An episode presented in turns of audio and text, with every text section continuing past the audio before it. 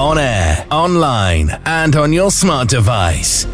Play Mega Radio UK. This is Mega Radio UK News.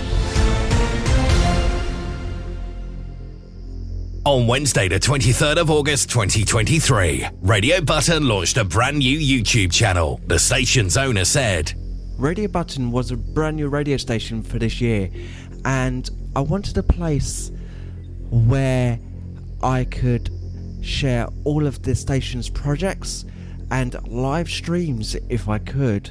Now, I know that social media is a good place to do this, so I thought rather than just have the two uh, social media platforms, I could launch a YouTube channel where I can store all of my projects and bring new subscribers and listeners to Radio Button. You're up to date on Mega Radio UK.